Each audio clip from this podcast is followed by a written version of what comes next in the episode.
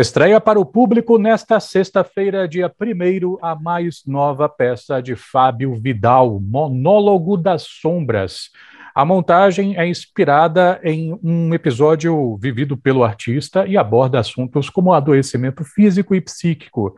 A temporada na sala do coro do TCA Acontece de sexta a domingo até o dia 24 de julho, sempre às 8 da noite. E sobre esta montagem, eu converso agora com ator, diretor e dramaturgo do espetáculo Monólogo das Sombras, Fábio Vidal. Muito obrigado por atender a Educador FM. Boa tarde, Fábio. Boa tarde, Renato. Boa tarde a todos os ouvintes da Educadora. É um grande prazer estar aqui para poder falar sobre essa nova estreia, né? Esse novo parto que está acontecendo depois desse período de pandemia sobre Monólogos das Sombras, esse sexto espetáculo solo do Território Sirius Teatro.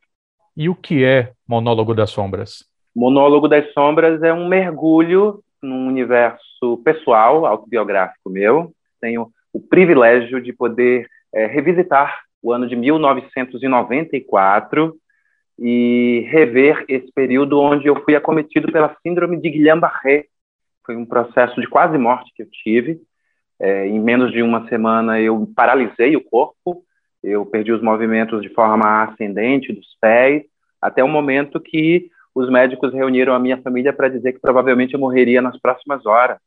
Depois disso, eu acabei vitorioso, vívido, e trago esse relato de como foi esse experimento, né, essa experiência de perder a mobilidade, a capacidade de independência física nesse processo de adoecimento, onde eu trato muito sobre cura, de como todo um afeto e uma rede criada pelos meus familiares, amigos, amigos de amigos, é, de cultos ecumênicos feitos por várias pessoas foram fundamentais para esse processo e essa recuperação. Eu faço esse resgate da minha biografia, e lido com esse processo de pensar a vida, o existir, questões essenciais é, da nossa existência, né, do viver. Eu falo muito de um termo chamado santosha nesse espetáculo, que é você dar valor a questões essenciais e não se perder em ou não dar valor excessivo para reclamações ou problemáticas que são de menor menor importância, que são bobagens em alguns momentos. Aí eu lido muito com esse processo de essencialidade, trazendo muito esse universo das sombras para a cena, numa variação de possibilidades de uso dessa, dessa técnica, dessa temática que as sombras possuem. É, lembrando que você está falando com uma rádio e a gente está trabalhando com a imaginação dos nossos ouvintes, você uhum. pode explicar essa última parte?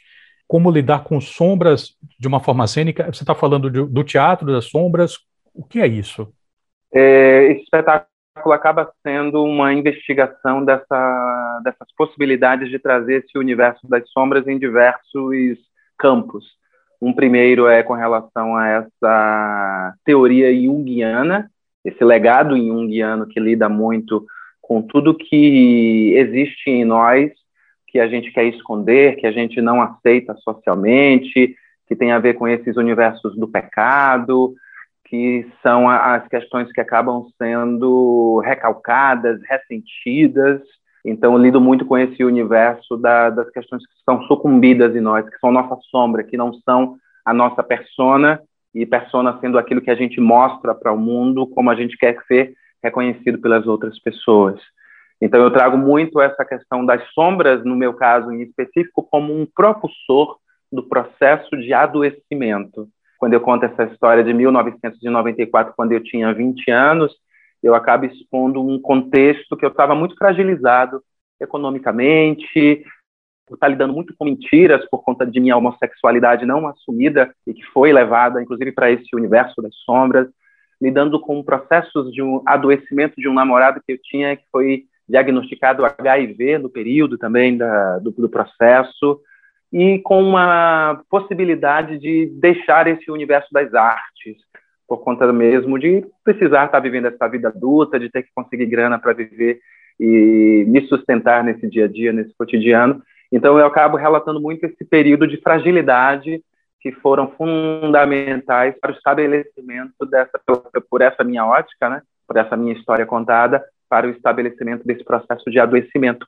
E pego também um legado, ainda falando das sombras, de, de teatro de sombras, desse universo histórico que você tem de possibilidades de barrar a luz em superfícies e criar essas estéticas sombrias na cena, de como tem um universo de projeções que são geradas na própria cena e tem essa articulação muito forte com tecnologia na cena. Então as sombras acabam também sendo trazidas por esse universo visual com muitos suportes diferenciados que a gente gera no espetáculo. E ainda também é, complementando essa questão desse universo sombrio, como lida muito essa tentativa ritualística, mais real que acontece no espetáculo, de um contato com o indizível, o metafísico, esse reino do sombrio, das coisas que vão para além da vida e que estão antes da vida também. O que é isso que nos abarca, que é a própria existência, que a gente até esquece no nosso cotidiano, nos nossos afazeres, mas é onde a gente tem a nossa única certeza, né, desse processo de finitude. Então eu acabo também gerando essa conexão com essas forças sobrenaturais, metafísicas também nesse trabalho. Eu estou conversando com o Fábio Vidal, ele é ator, é, dramaturgo, diretor de Monólogo das Sombras, que está chegando à sala do coro do TCA para a temporada até o dia 24 de julho. Fábio, de uns tempos para cá, eu tenho reparado um surgimento talvez mais acentuado de espetáculos que têm um teor autobiográfico. Pode ser pura impressão minha de um cara que talvez não tenha é, repertório suficiente assim, né, para ah, não, tal. Mas, por exemplo, uma peça que eu sei que você conhece, né, a, a comédia Foi por esse amor do João Guizandi, que fez parte, né, do Luz Autoropolitana que vocês tocaram no ano passado, é uma comédia que é a história de um pai e de um filho, né, Antônio Roque e João Guizandi. A história deles está lá em cena. É, outros espetáculos também eu tenho percebido que, que de alguma forma tem esse teor autobiográfico e que tem surgido. Engraçado que pode ser uma percepção minha que está reparando agora uma coisa que sempre existiu, mas isso aconteceu ao mesmo tempo que eu fui reparando mais essa emergência da autoficção na literatura, né? Me pareceram até fenômenos em paralelo. O seu caso me chamou a atenção porque eu sempre tive uma sensação a seu respeito de, de ser um artista muito da alteridade. Né? Por exemplo, Seu Bom Fim é uma história que não se passou com você, é uma história incrível, inclusive real, que aconteceu, que você leva para o palco. Joelma é outra história em que você mergulha na alteridade, né? Você vai fazer uma mulher trans.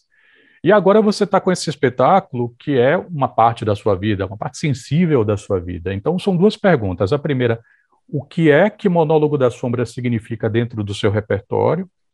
E a segunda é como é que vai se dar uma oficina que você vai ministrar, me parece que em julho, de autobiografia cênica, Fábio.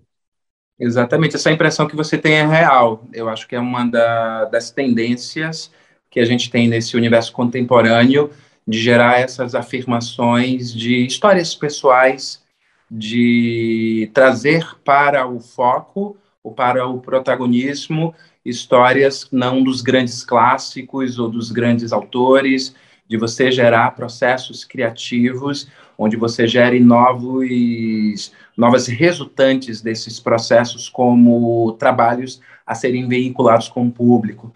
Antes a gente tinha um formato muito de você ter um texto, você tinha esse texto específico que você reunia as pessoas para poder montar e montava esse espetáculo gerando um valor muito grande aos grandes clássicos. Hoje em dia a gente tem um hibridismo muito maior, inclusive quando monta os próprios clássicos, de gerar mesclagem com essas experiências mais pessoais. Então, isso que você fala, por exemplo, do João Guizani, foi por esse amor, um espetáculo belíssimo que ele realizou há uns 3, 4 anos, com o pai dele, o Rock, é, e é também um expoente desse, dessa tendência que existe. Nós temos inúmeros trabalhos que, de alguma forma, versam sobre é, esses processos autobiográficos. No meu caso, é um projeto que eu tenho há muito tempo, é, esse monólogo das sombras, algo que eu fico sempre me cutucando, né? de gerar é, experimentações temáticas ou envolvimentos novos nesses trabalhos de repertório que eu crio. Então, já tem esse interesse muito grande em lidar com esse processo autobiográfico, de trazer parte, ou porque eu trago uma parcela da minha história que aconteceu em 94 até 95, com foco muito no ano de 94, que é esse processo de adoecimento. Eu pensei da minha história esse acontecimento para poder gerar uma verticalização dos assuntos e das cenas possíveis de serem geradas.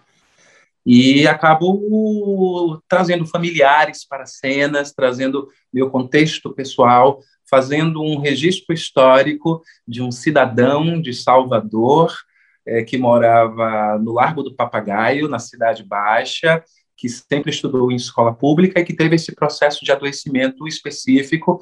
Então, eu acabo é, gerando foco muito e tentando, inclusive, nesse processo, não gerar uma cena muito umbilical, muito autocentrada. Tem um, um, um exercício e um cuidado muito grande de como fazer ecoar esse trabalho para além só de da minha biografia, de trazer referências, assuntos que lidem também com as memórias e com as almas e histórias das outras pessoas na cena. É, consigo ver muito claramente como tem aqui uma, uma conjunção de elementos que é, capitaneiam esse processo criativo, que é essa história autobiográfica, aliada a essa ideia das sombras, como tem um desdobramento muito de técnicas estéticas e assuntos que estão relacionados a esse tema sobre a sombra, e na confluência desses mais de 20 artistas que me acompanham nessa, nessa trajetória para a realização desse trabalho, lidando também com esse universo audiovisual, que é muito pautado, onde a gente, inclusive, está propondo uma cena híbrida na cena de, do teatro, é de como ela acontece presencialmente para os espectadores que irão para a sala do coro, mas ela é replicada para outras pessoas que vão estar pelo YouTube ou pelo aplicativo Zoom assistindo e acompanhando também. Tem até uma direção de cinema, né, para a realização desse trabalho para poder gerar essas duas peças que acontecem ao mesmo tempo, a presencial e a virtual. E com a minha oficina é um pouco partilhar esse processo. Eu estou vivendo muito esse movimento, estou no meio do olho do furacão, de é, é, já, já ter feito alguns ensaios abertos e ver como se efetua a reverberação dessa cena para alguns olhares, para algumas pessoas. Vou saber isso mais a partir do dia 30, quando a gente faz uma primeira apresentação para escolas, e no dia 1 para o grande público, de julho. E a ideia da oficina é compartilhar ah, esses procedimentos que foram gerados para a tessitura do trabalho, a formatação da cena como eu trago, numa, num primeiro momento, escrituras, por exemplo, de acontecimentos que se deram comigo, onde eu faço uma pesquisa histórica comigo mesmo nos diários, eu sempre escrevi muito, então capturo muitos acontecimentos do passado, faço entrevistas com os meus familiares, com as pessoas que estiveram envolvidas nesse meu acontecimento, começo a redigir discursos e narrativas em cima desse fato, e a partir dessas narrativas delimitadas, que eu gero bancos de falas e bancos de cenas, que são mananciais criativos, eu começo a ir para o trabalho corporal, físico, para poder gerar uma proposição cênica, criar números, cenas, coreografias, que de alguma forma transitem por esses assuntos ou por esses temas que foram capturados numa etapa anterior. Então, vamos viver esse processo criativo, uh, autoral, solístico, com as pessoas que estarão envolvidas na oficina, no intuito de que a gente saia com uma performance, uma cena gerada, com cada pessoa contando a sua própria história, gerando foco sobre as suas memórias e de como isso motiva essa partilha né, de informações, sensações, contestações, provocações para com o público. Bom, Fábio, eu vou te pedir licença para a gente continuar discutindo o seu repertório, sair um pouquinho do monólogo, porque Gilberto Gil acabou de fazer 80 anos, é, e um outro oitentão que vem por aí, você certamente sabe disso, é Caetano Veloso, em agosto. Você tem entre as suas peças Caetanear Velocidades. Queria que você pudesse resgatar um pouco para os nossos ouvintes o que foi aquela experiência e se há chance, de repente, ou planos de trazer essa, essa montagem de volta? Sim, temos muitos planos. Eu estava reunido com meus parceiros de velocidades a primeiro início dessa desse trabalho. Eu em 2007 eu ingressei no mestrado na faculdade na, na UFBA pela Escola de Teatro e propus sistematizar esse meu processo criativo e essas técnicas de preparação de ator, esse modus operandi de preparação de ator produtor também, né? Eu acabo sendo, eu me, me autoproduzo para a cena. Então, eu sistematizei esse meu processo criativo, técnico, e propus para a academia fazer um espetáculo tomando como base como universo criativo a obra poético-musical do Caetano Veloso. E aí eu fiz todo um passo a passo, né? Eu já tinha realizado os dois dos meus espetáculos de repertório, que é o Seu Bom Fim e o Eterno Retorno Herê. Comecei a rever quais são quais foram esses passo a passos de lidar com o tema, gerar treinamento físico em técnicas específicas, estabelecendo processos de improviso e de criação, e acabei sistematizando esse passo a passo, como se dá essa organização de bancos de falas, de bancos de cena, esse próprio manancial que eu vou aplicar também com as pessoas da, da oficina, que chegarão. E acabei gerando o espetáculo Velocidade Máxima, que ele tive, teve várias versões, pegando a maior das características do Caetano Veloso, que é de ser camaleônico e de se reinventar a todo momento. A ideia é que o espetáculo o, o Velocidade Máxima tivesse a cada nova estreia um novo espetáculo sendo realizado. E assim o fez. Durante três ou quatro anos eu segui em circuito com esse trabalho, fazendo quatro diferentes versões. Esse espetáculo é, teve uma, um hiato e eu voltei a convidar outros artistas e grupos, que foi a UI, companhia artística, que é a Clara Garcia e o Cláudio Machado, a Voo Audiovisual e a Multiplanejamento Cultural, para que a gente pegasse esse manancial de Caetano e gerasse um novo espetáculo que pudesse conter vídeo envolvido. A Voo Audiovisual é uma empresa de cinema, por exemplo. A UI Criações já lida mais numa interface de dança, voltado também para a cena teatral, mas muito mais voltado à cena da dança. E a gente acabou se reunindo num projeto muito megalomaníaco, onde a gente gerou festas, produções de vídeos, quatro oficinas diferentes na cena, tivemos ensaios abertos, palestras falando sobre a obra do Caetano Veloso, sarau acontecendo durante o processo e que finalizou com o espetáculo Velocidades. O nome desse projeto foi Caetanear e o espetáculo resultante desse projeto Caetanear foi Velocidades, que a gente realizou um ano antes da pandemia, se eu não me engano, em, a pandemia foi em, dois, em 19 que aconteceu, não é isso? Final de 2019, os primeiros casos da China. Exatamente, mas a gente realizou, acho que no, no próprio ano de, se eu não me engano, foi 2018 ou 2019 esse espetáculo. E depois a gente se separou. Todos os grupos foram os envolvidos fazer outros projetos, mas estávamos reunidos esse ano aqui em Salvador, já pensando numa possibilidade de retorno dessa proposta na cena de ressaltar, né, e ainda mais com essa data histórica, eu não sei se a gente com certeza não vai conseguir fazer para os 80 anos de Caetano essa comemoração, mas para os 81 acho que vai valer essa, essa lembrança e esse incremento seu também, Renato. É, a peça Monólogo das Sombras também celebra 22 anos do território Sírios. Qual é o balanço que você faz? Deu certo. Foi uma proposta tida há 22 anos atrás, é, antes de, de, desenvolver essa proposta do território Sírios, eu acabei transitando por muitos grupos de teatro e tendo também outras representações jurídicas, como, por exemplo, junto à Cooperativa Baiana de Teatro. É, sinto que, de alguma forma, essa ideia, o, o, o, grupo não se chama grupo porque a ideia é ser muito território, ele é muito pautado pelas minhas produções individualizadas, mas são produções sempre que congregam muitas pessoas.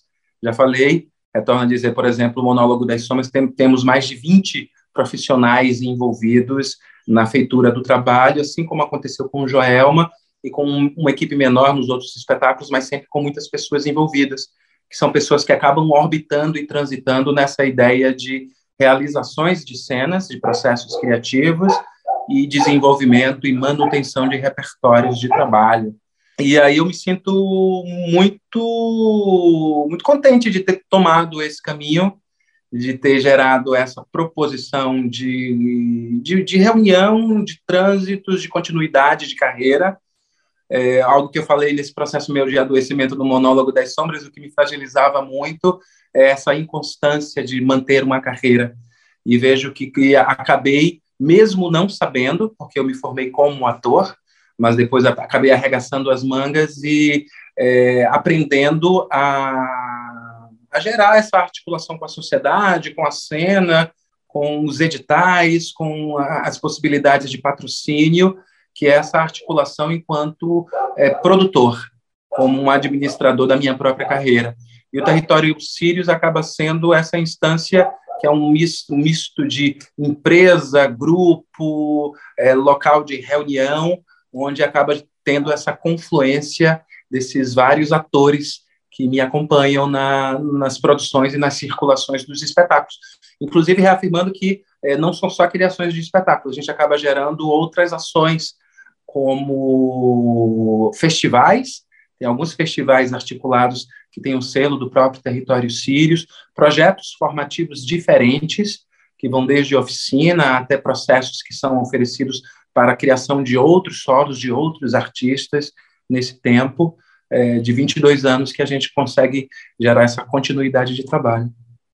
Eu quero agradecer pela gentileza do ator, diretor, e dramaturgo Fábio Vidal, que falou um pouquinho aqui, Educador FM, sobre o mais novo espetáculo em cartaz, que vai ser Monólogo das Sombras, estreando para o público na sexta-feira, dia 1 de julho, em cartaz na Sala do Coro do TCA, de sexta a domingo até o dia 24.